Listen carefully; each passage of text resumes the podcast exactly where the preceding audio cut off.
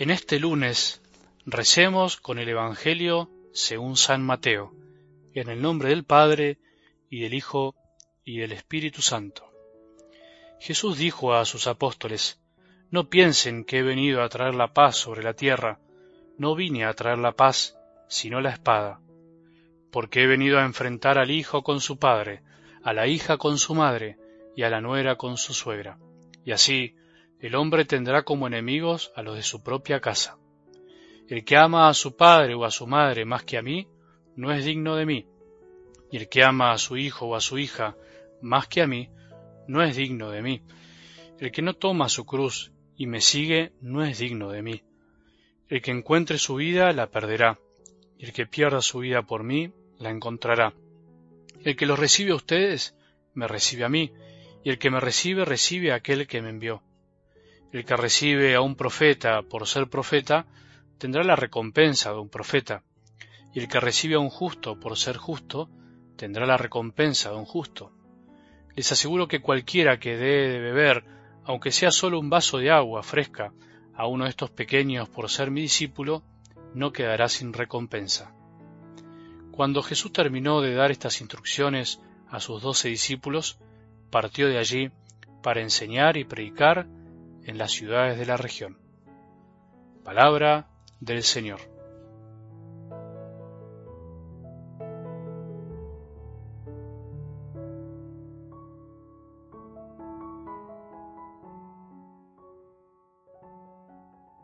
Buen día, buen comienzo de semana.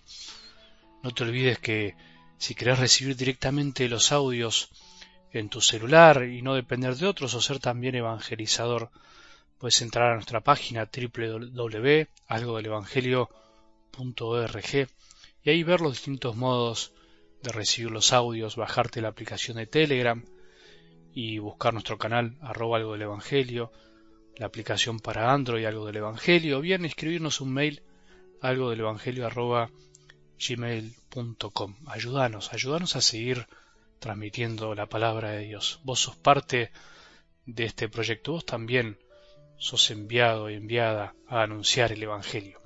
Seguramente, como digo muchas veces, un poco cansados, porque el lunes a veces no terminamos de estar con ganas de empezar a trabajar, pero queriendo poner nuestro corazón otra vez al servicio de lo que Dios nos proponga por medio de su palabra y de las situaciones que se nos presenten en estos días. No sabemos lo que vendrá, aunque lo planifiquemos, y es por eso que lo mejor es estar siempre abiertos a la novedad del Evangelio, a la novedad de la vida. Te propongo algo, continuemos con algo del Evangelio de ayer durante estos días, como hago habitualmente. Jesús eligió a doce para continuar su obra, doce amigos, o lo fue haciendo amigos. ¿Te pusiste a pensar eso alguna vez? Que la iglesia, lo que hoy llamamos iglesia, esa que algunos tanto critican o poco quieren, o incluso abandonaron, pero que vos y yo amamos o queremos amar cada día más a pesar de sus errores, empezó así, empezó con Jesús y doce más. ¡Qué locura de amor! Nada en este mundo puede generar lo que generó el amor de Jesús a estos doce, el nacimiento de la Iglesia y su crecimiento a lo largo de la historia y lo que genera incluso hoy. Ninguna comunidad humana, ninguna ideología, ningún fanatismo puede hacer que la Iglesia siga permaneciendo, puede hacer que la Iglesia haga lo que hace. Y esto que te digo no es un elogio absurdo de un sacerdote que la quiere mucho, sino que es una realidad concreta con datos reales. Más allá de la fe, crean o no crean los otros que la Iglesia es una institución divina y humana, santa y pecadora, obviamente tenemos que decir que objetivamente la Iglesia Católica es la institución que más bien hace a la humanidad por su infinidad de obras de bien que existen esparcidas a lo largo y ancho del mundo, más que ninguna otra.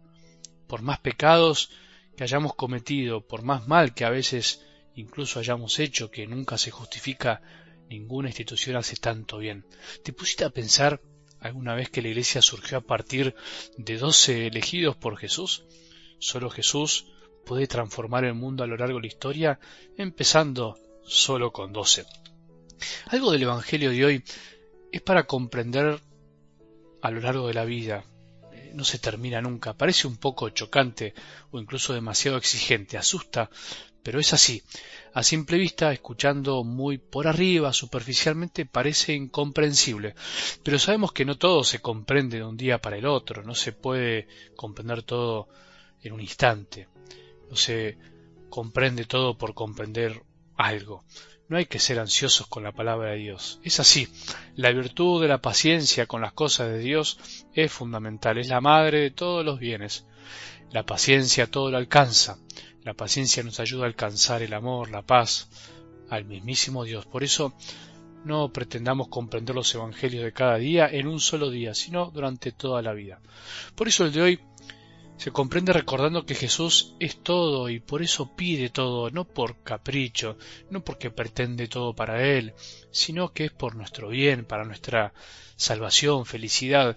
Jesús siembra amor y quiere cosechar amor, no egoísmo. Él piensa en el bien de todos, no solo en el tuyo y en el mío. Él quiere la felicidad de la humanidad entera y por eso nos propone algo que parece un poco extraño. Propone que el amor hacia Él esté por encima de todo aunque nos genere división interior y exterior para con los demás. Solo amando a Jesús primero y realmente y más, podemos amar a nuestras familias plenamente y ser felices en serio. Mientras tanto, los amores compiten, cuando en realidad el de Jesús potencia todo lo demás. Esto solo lo comprende el, el que se siente discípulo, el que lo sigue seriamente. Por eso hoy Jesús les habla a sus discípulos más cercanos, esto, digamos así, no es para cualquiera.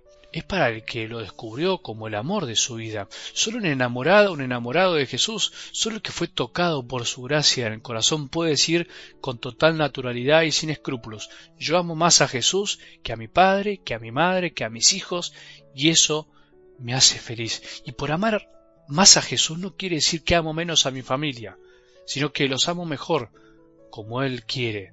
Solo un enamorado en serio es capaz de que no le importen las críticas ajenas o incluso el ser dejado de lado por un familiar por el hecho de amar a Jesús con todo su corazón.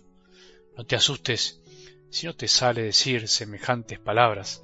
No te asustes si todavía no amas más a Jesús que a tus seres queridos. La fe y el amor a nuestro Maestro es un camino largo pero lindo. Falta mucho por recorrer nos falta a todos un largo trecho. Hay que tenerse paciencia uno mismo.